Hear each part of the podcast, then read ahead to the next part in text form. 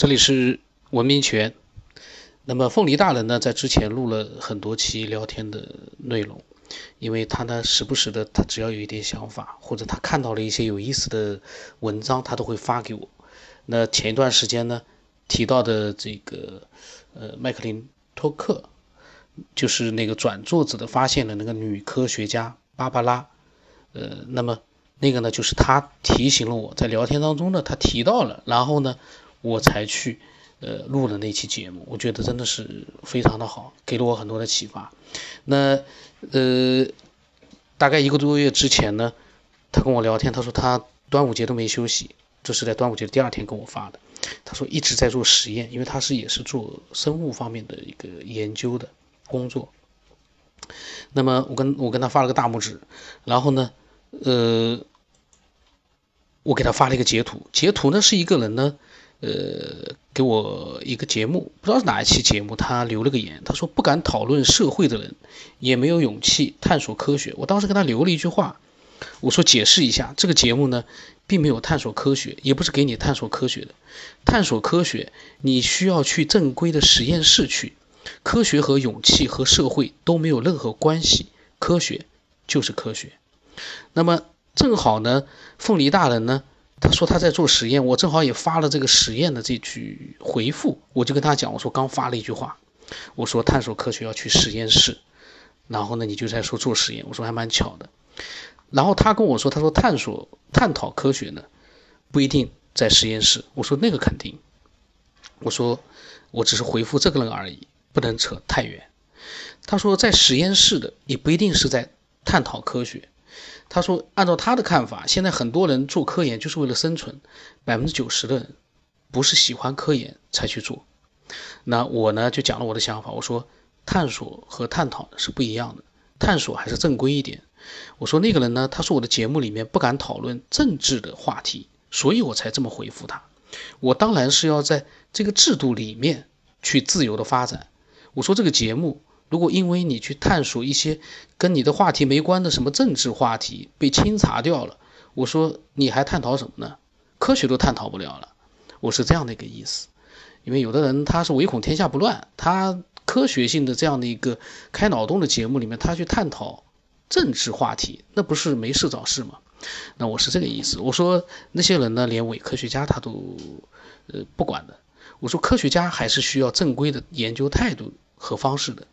我说那些做实验的呢，未必也就是科学研究者。他说这个也很正常。他特别喜喜欢的就崇尚的就是黑衣人第一集里面的一句话：几个人在一起是聪明的，一群人在一起就愚蠢了。他说做节目听的人多了呢，肯定有很多人有不同的意见。他说他觉得我不用太在意他们就可以了，就提到了一些呃伪科学啊之类的。我跟他讲，我说我呢是借题发挥，其实呢也就那几个人，因为我翻来覆去，其实刺激的就是那几个人。但是这几个人其实代表了一群人，就是他们的思想里面，他们是见不得有人去像这样的一个方式来表达自己的，他们是循规蹈矩的。我说呢，我是利用他们来发表一些我自己的想法，所以呢，其实倒是要感谢他们的，没有这几个。我所说的伪科学，我还不太好去用刺激他们的一个方式、名义呢，去发表很多自己的看法。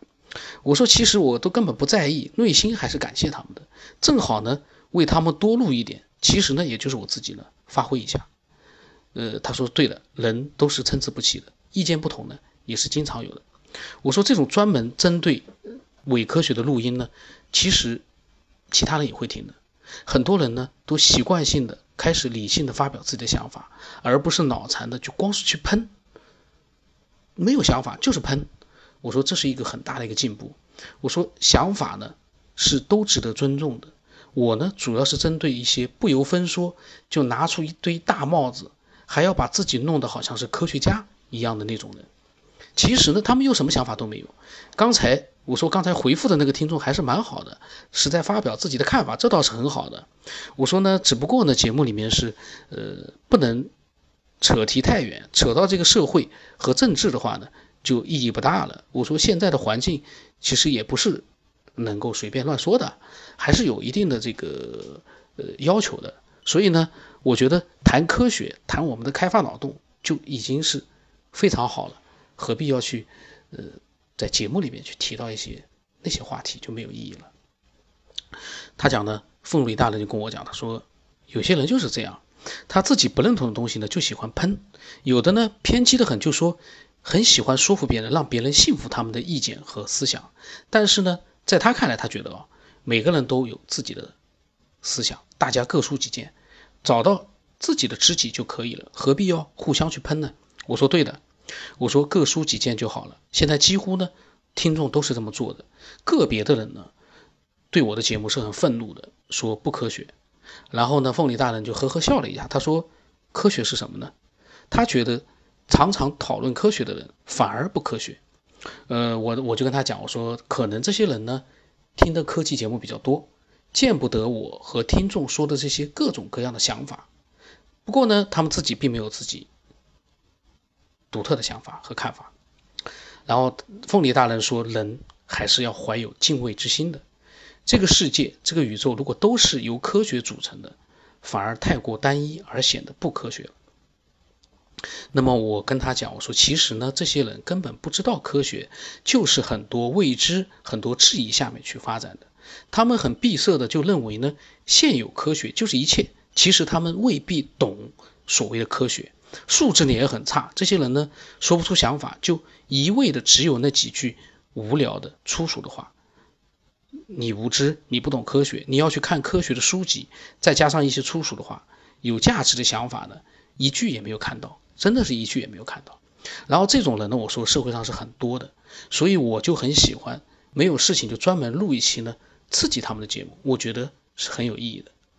我其实呢都录了好几期专门针对这些伪科学的，但是我没有发，因为我一般呢是看到这些人出现了之后呢，我就会发一集出来。那当然，除了这些节目专门是刺激他们，但是也有很多，呃，我的一些想法。那所以不看到他们呢，我就录的可能就放到那边就没有发。那尤其是现在，呃，我在有的电台里面我都是禁言的，就是不准评论了。那他们没有办法，可能也只能也不去回复了，呃，评论了。因为你发私信的话，说句实话，私信是单独的一个交流，他就。没有能够起到他所希望的那种哗众取宠的那样的一个那样的一个目的，他达不到了。所以呢，这样呢就亲近了很多。不过呢，呃，这也限制了很多一些爱好者。有的时候他们听了喜欢了，他们也想留言评论一下。那这样的一个自由呢，呃，所以我在想，我可能也还是要把评论要开放开来的。嗯，那么当时。凤梨大人呢，他就说：“他说对的，他是做遗传的。他说这个时候他提到了转座子的这个芭芭拉，就是麦克林托克。他说历史上最著名的芭芭拉教授呢，当时发现转座子的时候呢，人们都认为他很不科学，怎么会有跳跃的基因呢？甚至于当时最著名的遗传学家都鄙视攻击他，喷他。后来呢，结果得到了证实，芭芭拉是对的，大家都觉醒了。他也因因为这个发现获得了诺贝尔奖。他说可怜呢。”人类的本性里面是带着偏激和固执的，自私的就认为自己的想法都是对的。我说呢，这这一群人呢，他自己没有想法，也见不得别人去思考，素质的比较低。后来我跟他讲，我说我发的那个莫里斯的故事你听了没有？呃，他说那集他还没听，他一会儿去听一下。然后呢，我说那个故事也是很有说服力的，针对这种呃伪科学。那我说那个故事呢，就是我用来打击伪科学的。那么这个芭芭拉的故事呢，我要去看一看，然后呢把它录出来。后来呢，其实这一期节目呢，我在之前，呃一个月之前就录出来，而且已经发出来了。那可能有兴趣的呢已经听到了。可是呢，我跟凤梨大人的聊天，隔了一个月才开始录。所以我的这个时间顺序可以说，呃，很有意思。我有的时候录录，我就觉得怎么会这样？那么，呃，凤梨大人呢说呢，他说不用理会就可以了。他说那些人肯定不会被说服的。那我跟他讲啊，我说我的目的不是他们，我的目的是一帮容易被他们所影响的人，让这些被容易被影响的人知道，这几个人呢其实没想法，只是脑残喷而已。他说对的，确实一些负能量的携带者反而很容易感染别人。我说很多人是盲目的，而我呢，至少要让喜欢节目的人知道这些人的存在是必然的，不用被他们影响。而且呢，我也很喜欢打击刺激这些脑残喷。然后呢，呃，我就跟他一边聊天，我一边就查查阅了那个巴巴拉教授的各种各样的一个资料。我发现真的是非常好。那大家如果说对这个故事有兴趣的话呢，可以听我的那期节目。那期节目呢，就是孤军奋战的玉米夫人麦克林托克，那个才是真正的科学精神。听了之后呢，你会觉得真的很佩服这样的一个坚强的一个。执着的这样的一个女科学家，然后她跟我说呢，她说转作者发现已经很早了，呃，机理不明白，很神奇。然后我告诉她呢，我说我还录了一期关于进化论的一期瞎想的节目呢，也会传上去。我说你有空的话也可以娱乐一下。我说我觉得呢，倒推我们从现在去倒推来思考生命的起源是不可靠的。我是直接从最早的那个点，就是可能会。出现生命的那样的一个点，来想象各种各样的可能性。然后凤梨大人他就跟我讲，那么我说的这期瞎想的关于进化论的第一集呢，其实我也已经发出来了。那这期节目呢，是一个通过胡思乱想的一个呃状态呢，是两百零三期，就是用纯逻辑思维的方式来分析进化论的第一集天马行空呢，呃，去分析它。那么有兴趣呢？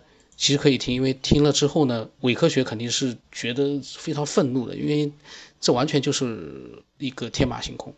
那么凤梨大人呢，他跟我说，那天他和几个人讨论了一下进化论，他发现他这样年轻的做科研的人呢，似乎都在质疑进化论。他说，比较老一些的老师呢，就比较支持进化论。他觉得这就是思想冲突。我跟他讲，我说为什么我说倒推不合理？我说因为一切。都是被设计好的话，你怎么倒推都是合理的，因为这一切都是事先设计好的一个轨道，你去倒推它没有意义。当然，这个呃，关于呃，通过逻辑思维的方式去天马行空的去呃探讨进化论的，我还会录第二期、第三期，那个呢比较，我觉得也虽然说是天马行空，但是呢，真的是蛮耗神的。那期录完之后，其实我后来听听，听了好几遍，我觉得有很多都不是很满意。那么我还有很多的各种各样的一些呃想法，我会呃继续用心的去录出来，大家可以当做开脑洞，也可以当做娱乐，呃，都可以，也可以在里面获得一些启发，去让你有更多的一个让人认同的一个更多更新的一个呃想法都有可能。那么他说，对的，他说必须要形成循环才能维持运转。所以他觉得宇宙的形状应该是圆的。那么我在讲呢，我说所有的这个星球的一切都太完美合理的循环，如果不是设计的话，我觉得是很难出现的。这个很难，其实就是说应该是不会出现的。所有的这一切都太完美的合理的一个循环，你可以想想我们周遭的一切都是那么的合情合理，无懈可击。那么。呃，凤梨大人他说呢，人类如果能够彻底的讲究清楚生命的奥义，那么我们就是上帝，就是造物主了。他说，不知道在我们彻底探究清楚之前，我们的这样的一个人类的种族呢，能不能坚持的存在下去？我说对的，你这个思路是正确的。所以呢，这个奥秘呢，呃，就像是电脑里的虚拟人物呢，看着屏幕之外。我们绝不会让他知道是我们设计了他，他可能永远发现不了。我说这是瞎想的，这个东西太复杂了，要没有事情的时候慢慢去想，启发还挺多的。然后凤梨大人他说，物种的起源和灭绝都是有内在的联系的。他之前听过一个讲座，那个老师很大胆的提出，所有物种都有它内在的一个寿命，他们的遗传物质都是有固定的寿命的，就好比是电池一样的。有的物种呢电量低，有的物种电量高。电量用完之前，如果能够找到充电的方法，那么这个物种就能延续下去。我当时说：“我说是的。”他说他一直觉得恐龙的灭绝不是一蹴而就的，是一个长期的过程，可能经历了几百年、上千年。我跟他讲：“我说知识，但是我又发了一句，我说不会吧，那么久，这个灭绝要经过几百年、上千年的话，我觉得是不是太长？他说科学界支持的观点是大量的快速灭绝，但是呢，凤梨大人他觉得不现实。呃，那么这次聊天呢，呃，结束了之后呢，我们又是一段时间没有去聊天了。那呃，我就觉得怎么说呢？他讲到的所有的生物学啊，所有的关于物种起源和灭绝啊，他是从他一个生物这方面的一个研究者的角度去讲的。那如果这样的一个人，他都有了这种想法，那么我们这些对生物其实根本不是很了解的一些爱好者，有这种奇奇怪怪的各种各样的质疑，不是很正常吗？因为研究生物的人。他们都觉得进化论是有很多疑点的，那为什么还有一些伪科学口口声声在说进化论是已经被证实了？进化论所有的人都说是正确的，我不知道他们的这个自信和他们的这个结论是从哪里来的。我有的时候我也百思不得其解，他们从哪里看来的？他们真的很懂科学吗？我搞不懂。那么，呃。如果你有你的想法的话呢，添加我的微信，可以告诉我。呃，微信号码是 b r o n s 我们八不让成八。那么添加我之后呢，我欢迎讲你的所有的你能想到的各种想法还有经历。但是呢，真的熟了之后，你跟我聊天我都很乐意。但是，呃，我们探讨都不需要去太刻意的客套的去聊很多，呃，浪费时间的一些。东西，我的意思就是，你没有听太多节目之前的，其实不需要加我，因为你都不了解这个节目，你加我的话，那个沟通肯定是不顺畅的。那这期节目就到这里。